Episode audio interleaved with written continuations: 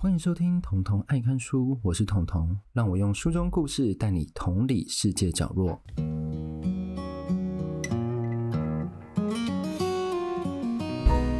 好，今天来到我们的第四十二集。那第四十二集要统领的年代呢，是在一九七五年到一九八零年左右。那要统领的国家地点呢，是在柬埔寨。其实这个国家对于大家来讲，应该就只有对吴哥窟有印象吧。就我来看呢、因为在我还没看到二零一四年那一本书叫做《柬埔寨被诅咒的国度》这一本之前，我对于柬埔寨就只有五个窟，然后从暹粒机场直飞，那个时候刚刚好有包机，就类似这样子的概念。那我不确定那边的人长怎样的，我只知道那边说哦，那边那时候可能很多中国人、越南人做生意。那这段历程故事为什么会这样发展？其实我那时候是没有概念的。直到我看了《柬埔寨被诅咒的国度》之后，再到现在这一本，我有。了非常深的体悟。那为什么这一本会特别让我印象深刻呢？因为在二零一四年那一本，它是透过国外大使的角度去看，在赤柬进驻柬埔寨的时候，他们其实是没有办法进去的。为什么？这等一下后面会讲到。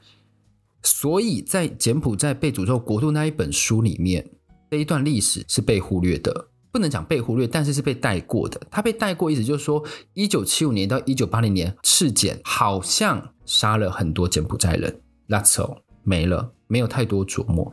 所以，当我看到这本书的书名叫做《他们先杀了我父亲：一个柬埔寨女孩的告白》这一本书的时候，我其实有点震惊。原来那五年并不是像他这样讲说，哦，他们好像杀了很多人，是一件非常非常恐怖、人间炼狱的地方。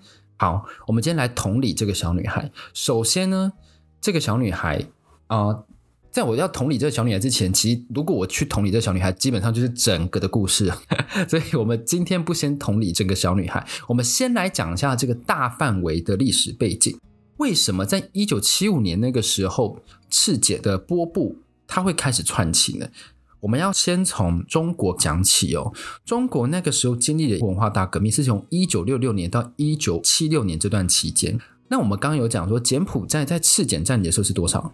一九七五，甚至是一九七四年底，一九七五到一九八零年代。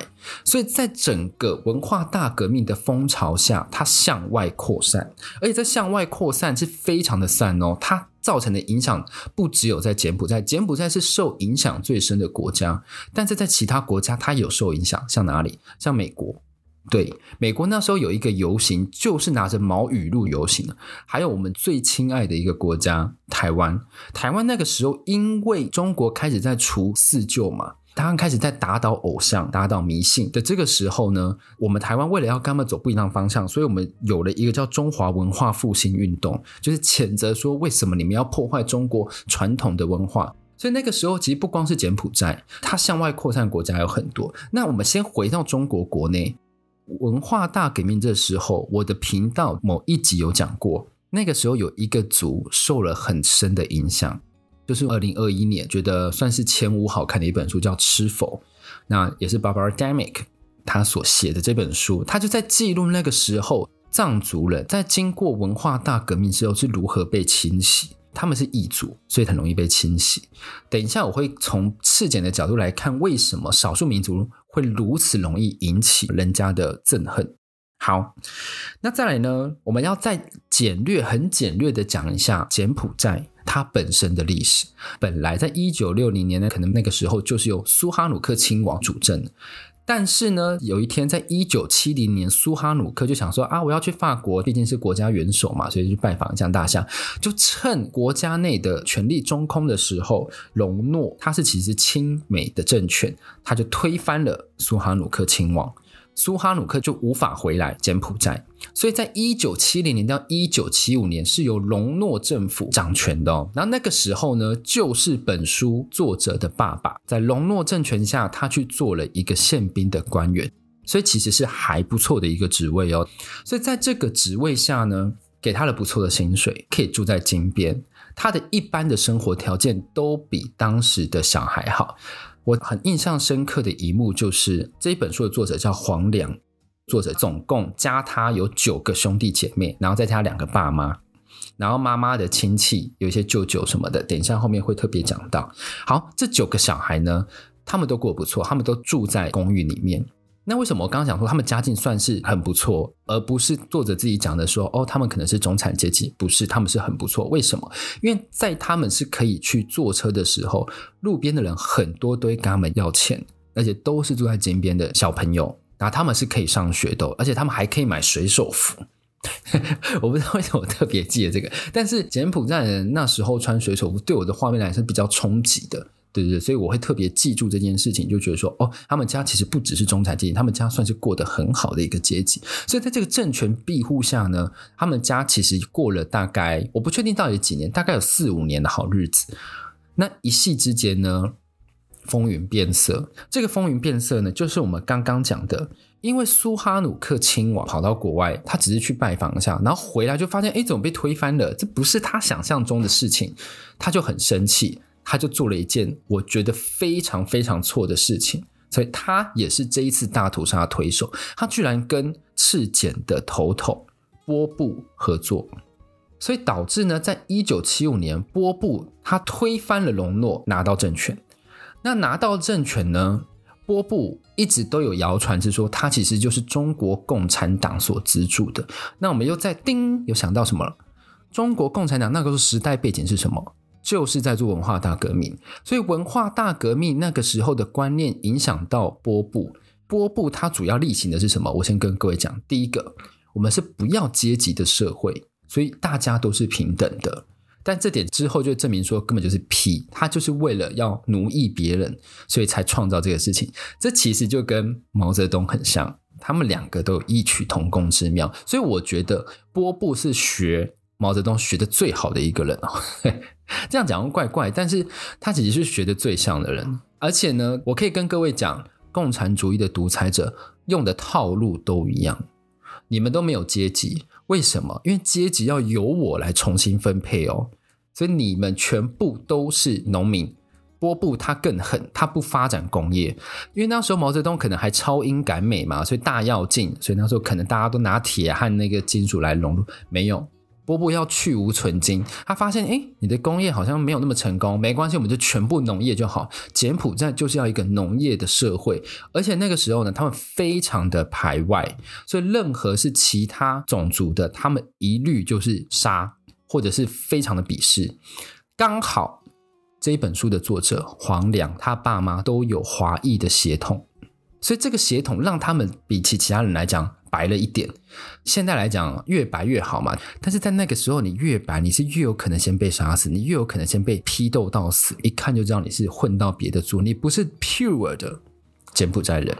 那我们就回到故事里面，那个时候我们说黄良他们一家过了大概四五年好日子，直到赤柬来之后，因为一个小女孩嘛，她那个时候才五岁而已，一个小女孩能懂什么？所以有一天他回家的时候，爸爸妈妈刚刚讲说，赶快打包，我们要赶快走了。啊，要怎么走？要怎么打包？有些东西都不能带，只要是可以彰显你的身份的都不能带。为什么？因为我们刚刚说，波布他要建立的是完全农业社会。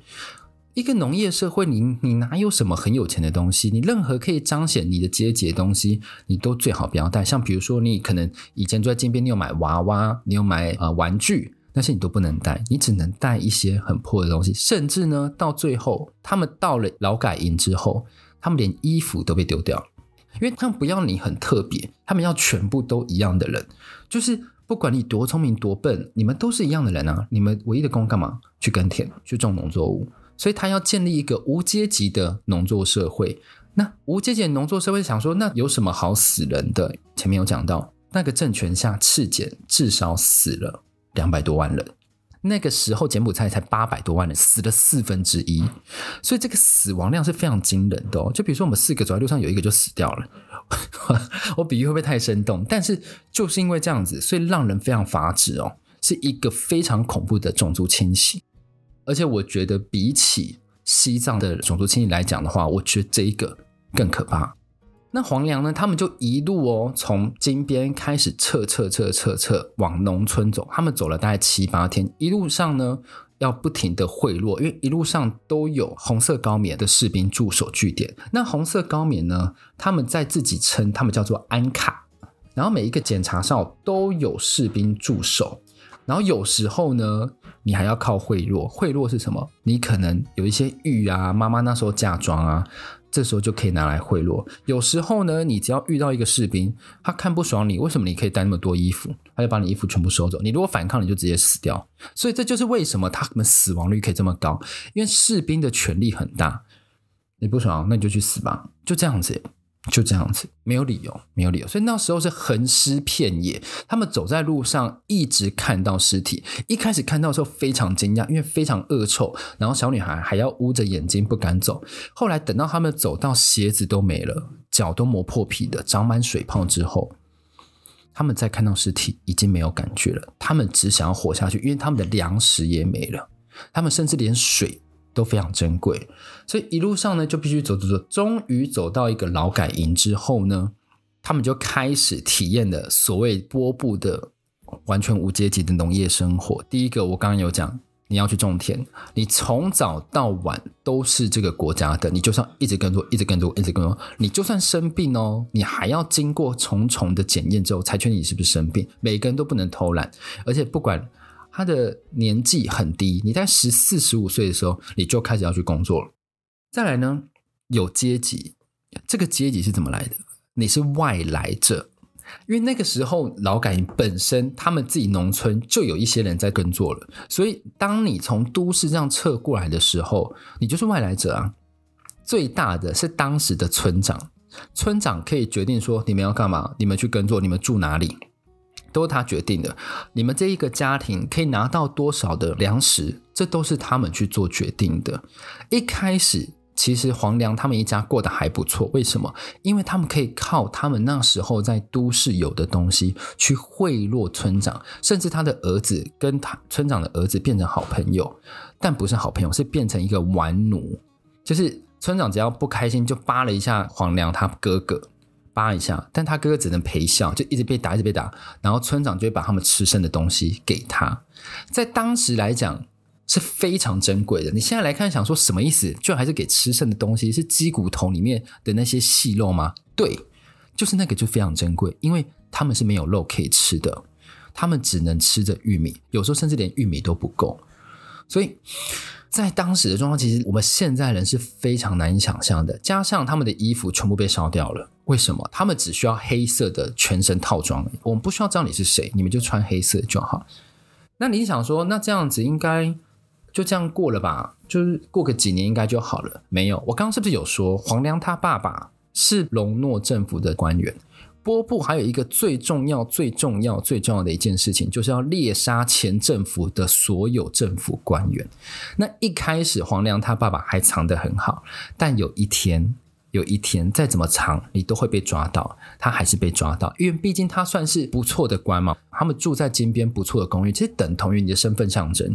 所以当他被抓到的时候，两个士兵过来就说：“哎，请问爸爸在吗？”然后妈妈就吓到了。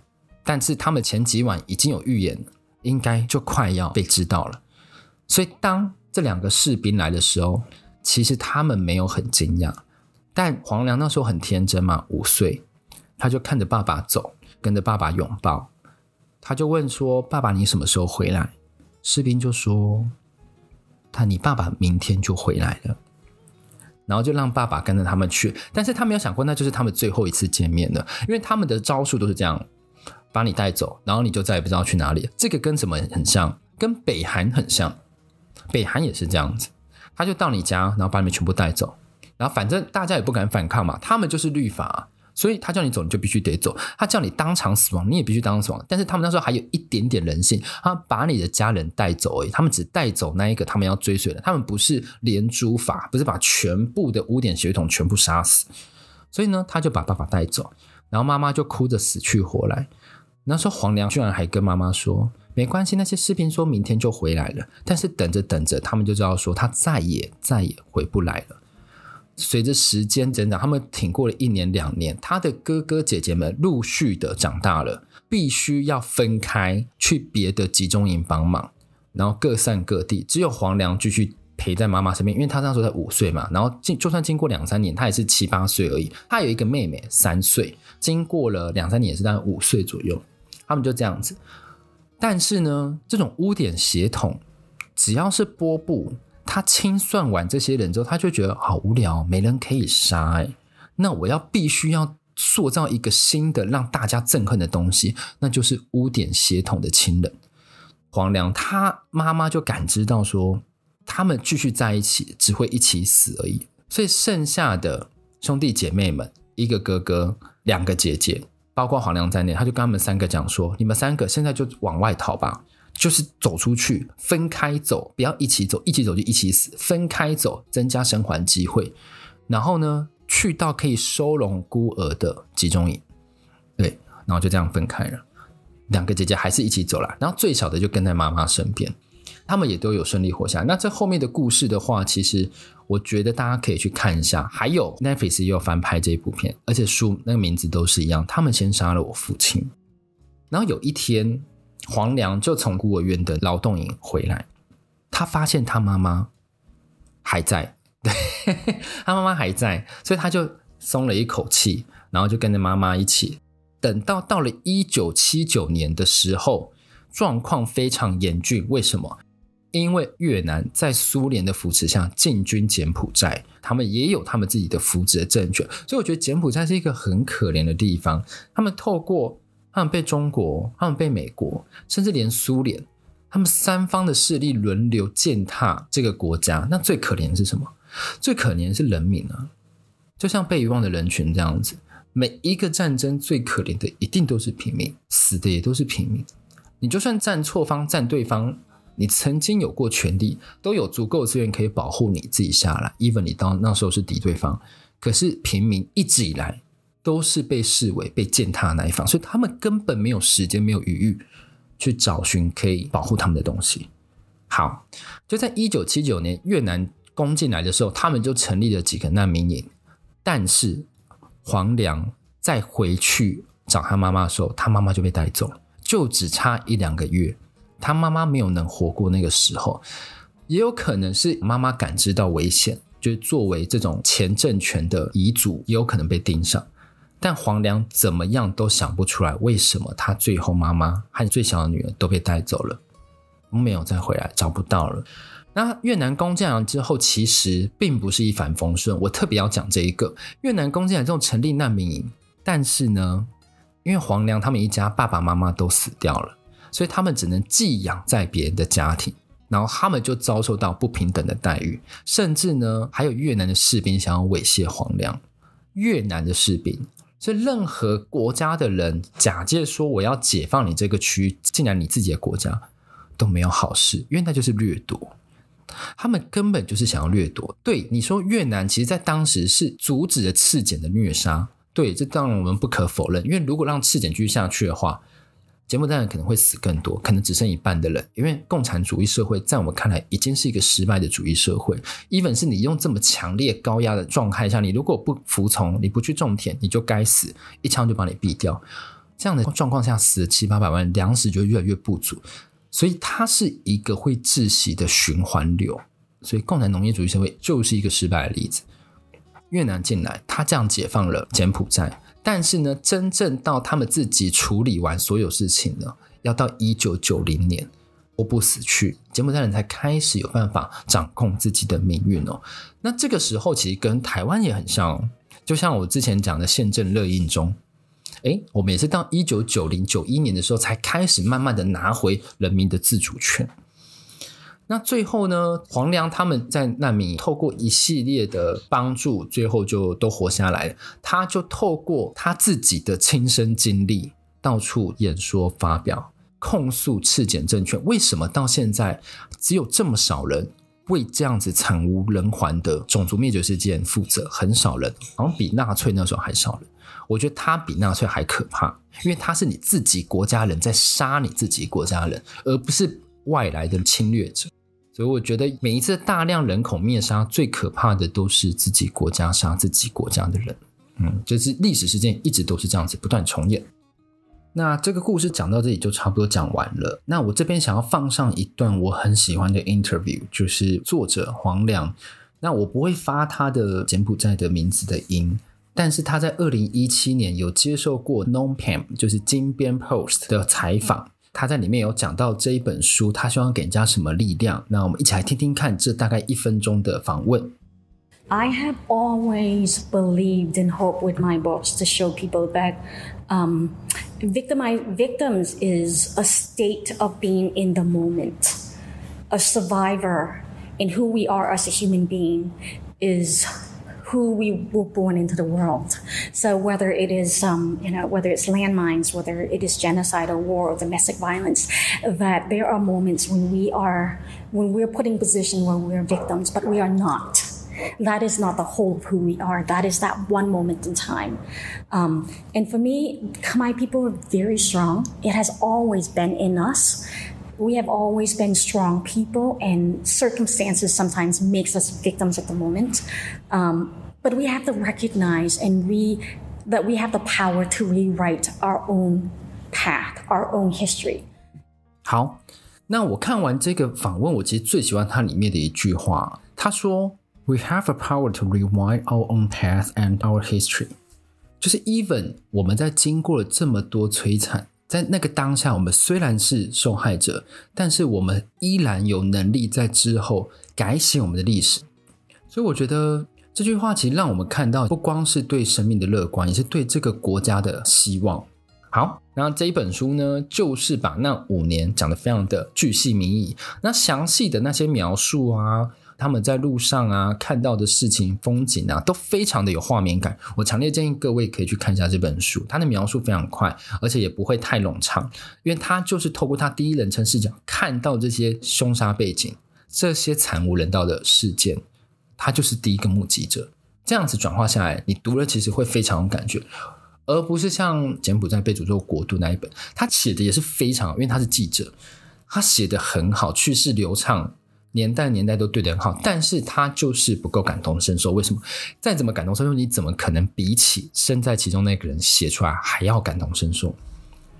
好，今天的节目呢就差不多到这里了。然后我也推荐大家去了解一下柬埔寨的历史哦，我觉得也是蛮有趣，因为他们曾经非常非常强盛。我去泰国旅游的时候，那时候在大城，那个时候攻进来的人是柬埔寨吴哥窟王国。为什么会变成一九七零年代、一九八零年代知道那个样子呢？它都是有一个可以梳理的脉络，所以我推荐大家可以去了解一下喽。一样，如果你觉得这一集节目不错的话，欢迎打五星，也可以追踪我，然后也可以到 Instagram 上跟我互动。接下来呢，彤彤爱看书，会有一些不一样的东西会生出来。然后呢，我跟各位讲，你们一定要听到最后。为什么？因为我觉得片尾音乐大家有发现不一样吗？变好听了。所以大家一定要听到最后，好不好？就是我自己觉得，嗯，还蛮疗愈的，整个就像是一个故事的旅程。好，就谢谢收听《彤彤爱看书书说社会》，我们下一次再见，拜拜。